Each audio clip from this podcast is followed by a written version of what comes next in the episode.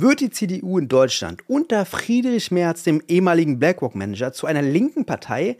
Diese Befürchtung hat man in letzter Zeit von einigen Wirtschaftsliberalen immer häufiger vernommen. Denn die CDU plant ein neues Steuerprogramm, wo es vor allem zwei große Änderungen geben soll.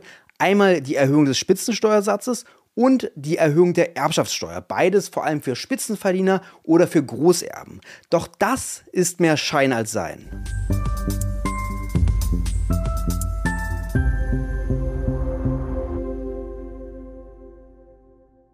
Und damit hallo und herzlich willkommen zu den Wirtschaftsfragen. Mein Name ist Lukas Scholle und heute sehen wir uns einmal ganz kurz an, was die CDU so erwägt an steuerpolitischen Reformen, was der Spiegel so darüber berichtet und wo es noch einige Lücken gibt in der Berichterstattung und äh, was die Probleme sind mit den Forderungen, die hier vorgeschlagen werden und ob sie wirklich so radikal sind, wie sie scheinen oder ob sie nicht wirklich eigentlich nur ganz kleine Mini-Reformen sind, die zwar in die richtige Richtung gehen, wobei ich da auch meine Zweifel habe. Aber wir sehen mal rein, was der Spiegel schreibt. Der Spiegel titelt, CDU erwägt Einsatz für höhere Spitzensteuer. Also man sieht auch schon hier direkt die Abschwächung, weil es hier nur um den Entwurf eines Papier Papiers geht, das für die äh, Grundsatzdebatte in der CDU dienen soll. Und in der Unterschrift steht, die CDU arbeitet an einer Neujustierung der Steuerpolitik ihrer Partei. Fachpolitiker wollen die Einkommensteuer anpassen und die Erbschaftssteuer vereinheitlichen. Schon ein guter Hinweis, kommen wir gleich darauf zurück, was das bedeutet. Hier ist Jens Spahn abgebildet, weil der ja im Bundestag tatsächlich äh, Leiter des Arbeitskreises Wirtschaft ist bei der CDU, also da auch äh, wahrscheinlich der wichtigste äh, oder einer der wichtigsten Wirtschaftspolitiker äh, mittlerweile ist. Äh, ist übergewandert von der Gesundheitspolitik, macht jetzt Wirtschaft. Äh, so ist das nun mal. ja, wir gucken mal rein. Die Kommission will daran in diesem Teil, der jetzt hier in das Grundsatzdokument einfließen soll, unter anderem den Spitzensteuersatz von 42 Prozent anheben, um niedrige Einkommen zu entlasten. Schon mal interessant, dass hier eine direkte Gegenfinanzierung über, den, äh, über die Steuer äh, stattfinden soll, über die Einkommensteuer. Und im Papier steht, das Einkommen, bei dem der Spitzensteuersatz greift, liegt derzeit schon beim 1,5-fachen des nur Durchschnitteinkommens. Das stimmt erstmal dieser Fakt. Früher war der Spitzensteuersatz tatsächlich viel höher, äh, viel weiter entfernt vom Durchschnittseinkommen als jetzt. Das heißt, viele äh, Facharbeiter und so zahlen schon äh, den Spitzensteuersatz, was in gewisser Weise leistungsfeindlich ist, weil natürlich dann eine Stunde mehr Arbeit ordentlich besteuert wird. Äh, ordentlich war jetzt hier ähm, in der Intensität nicht, dass es gut wäre, weil natürlich äh, in Zeiten von Fachkräftemangel in einigen Bereichen, makroökonomisch kann man das in Frage stellen, aber in einigen Bereichen mag das sicherlich stimmen, dass da einige äh, Arbeitnehmer vielleicht äh, ein bisschen länger arbeiten wollten, wenn der Steuersatz niedriger ist. Und das kann natürlich dann auch da die Engpässe minimieren. Und deswegen ist hier der Ansatz total richtig, dass man da den, die Belastung auch bei den Facharbeitern äh, etwas reduziert. Kann sehr sinnvoll sein. Im Papier heißt es, das sei leistungshemmend. Ja, korrekt. Der Einstieg müsste später erfolgen. Der Solidaritätszuschlag komplett abgeschafft werden. Interessant. Äh, Solidaritätszuschlag zur Erinnerung gilt mittlerweile nur noch für die obersten 10% der Einkommensbezieher und ist damit quasi eine zweite Reichensteuer sozusagen und ja auch nicht nur bei der Einkommenssteuer, sondern auch beim, bei der Körperschaftssteuer und bei der Abgeltungssteuer, also auch noch quasi die Vermögenden werden da zur Kasse gezogen und nicht nur die Einkommensbezieher. Ähm, die Arbeitseinkommensbezieher, um genauer zu sein. Im Gegenzug plant die CDU, äh, kann der Steuersatz für Spitzenverdiener in der obersten Progressionszone im Sinne der Besteuerung nach Leistungsfähigkeit für besonders hohe Einkommen steigen. Interessant dass hier dann die Reichen etwas zur Kasse gebeten werden sollen. Und ich hatte jetzt die ganze Zeit, die letzten Tage auf Twitter gelesen, dass da so eine Grenze für 80.000 brutto sein könnte, wo dann quasi bis dahin entlastet wird und äh, ab dann die steigen könnte. Da gibt es natürlich unterschiedliche Ausgestaltungsmöglichkeiten, wo dann diese Grenze ist, wer entlastet und belastet wird. Aber es scheint ganz sinnvoll zu sein, diese Grenze zu wählen, da da dann halt wirklich weite Teile äh, der Facharbeiter noch mit entlastet werden. Und gut, die Leute mit 80.000 oder 85.000 sind jetzt auch nicht wirklich reich oder vermögend. Äh, das ist ja die viel entscheidendere Komponente für Reichtum als Einkommen.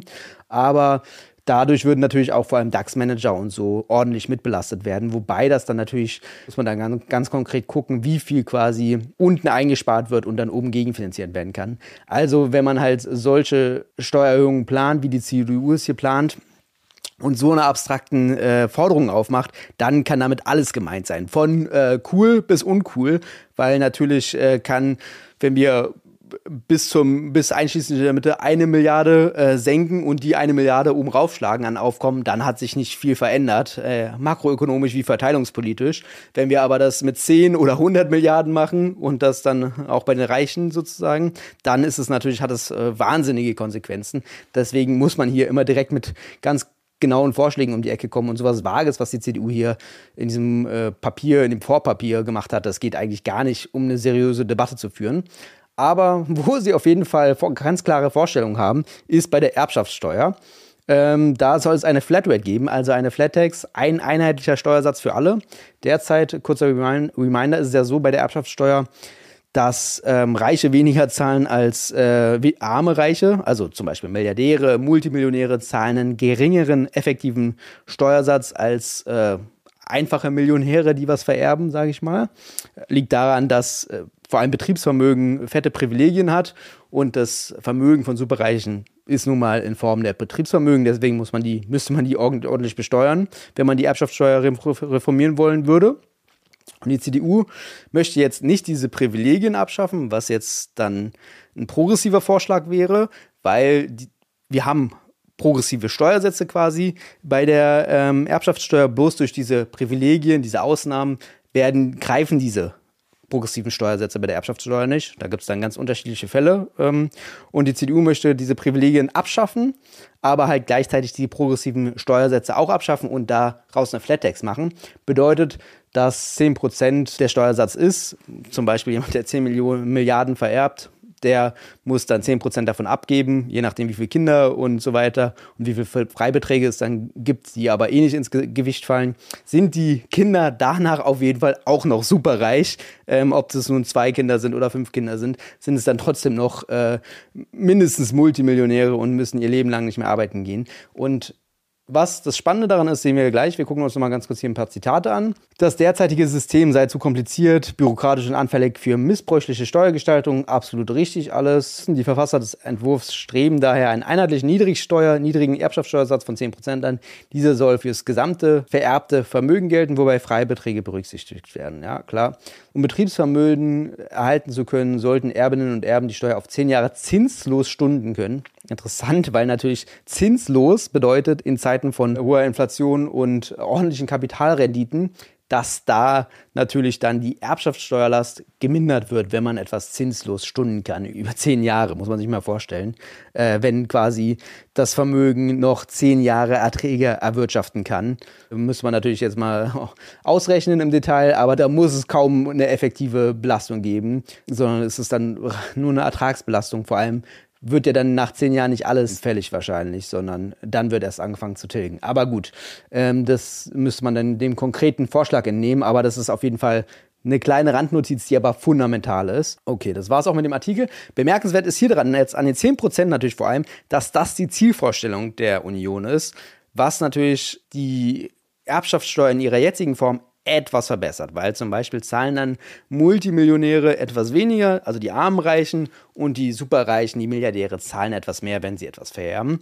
Ähm, ist erstmal ein guter Fortschritt natürlich, ähm, aber auch von, von, wenn man jetzt quasi als Oppositionspartei einen Vorschlag macht, ist das natürlich utopielos, weil mit den 10 Prozent, da kommt man verteilungspolitisch, als auch wenn man irgendwie auf über staatliche Aufkommen irgendwie die erweitern möchte oder staatliche Handlungsspielräume, dann ist das wirklich also kaum zu, kaum relevant, vor allem, weil es halt da nur um ein paar Superreiche geht und die effektive Belastung auch kaum ähm, stattfinden wird. Vor allem, weil halt haben äh, einige Ökonomen ausgerechnet, dass das dann ungefähr aufkommensneutral sein soll.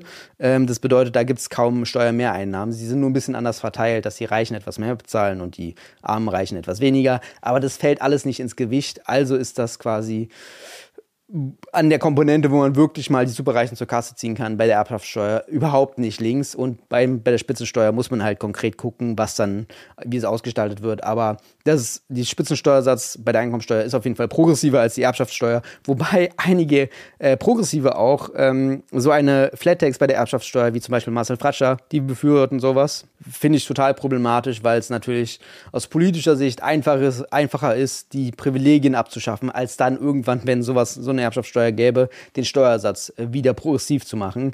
Also das ist wirklich problematisch, so eine Flatrate bei der Erbschaftssteuer, eine Flat-Tax. Ähm, kann man, kann man nicht begrüßen aus meiner Sicht. Ist der absolut falsche Weg.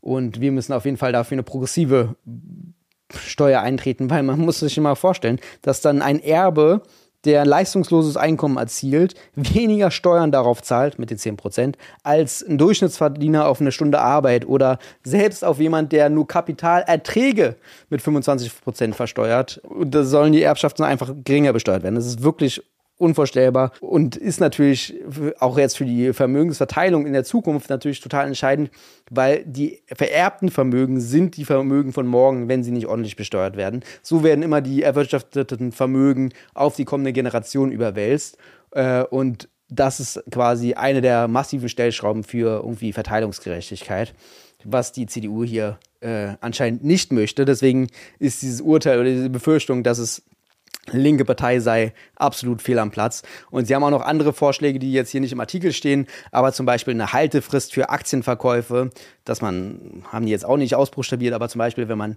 eine Aktie zehn Jahre lang hält, dass sie dann steuerfrei verkauft werden kann, ist natürlich auch absoluter Quatsch aus verteilungspolitischer Sicht, weil natürlich haben arme Leute auch Aktien oder in der Mittelschicht ein paar Aktien, aber das fällt nicht ins Gewicht. Die Superreichen, die Multimillionäre und Milliardäre, die haben viele Aktien und profitieren deshalb von, den, äh, von der Steuerfreistellung dann. Also das ist auch eigentlich eine effektive Steuersenkung für, äh, für Superreiche. Also das ist hier alles ganz und gar nicht progressiv. Und dann gab es noch ein paar andere Sachen in dem Papier ähm, das sicherlich nochmal äh, spannend wird, wenn es dann wirklich beschlossen ist. Und dann werden wir uns das sicherlich nochmal ansehen, aber auf jeden Fall äh, geht die CDU hier in keine Richtung. Aber es ist natürlich besonders, dass die CDU jetzt auf die steuerpolitische Blockade aufgelöst hat bei sich und jetzt nur Christian Lindner unter den demokratisch verbleibenden Parteien ähm, der einzige ist, der steuerpolitisch komplett blockiert ähm, bei der Besteuerung von Reichen.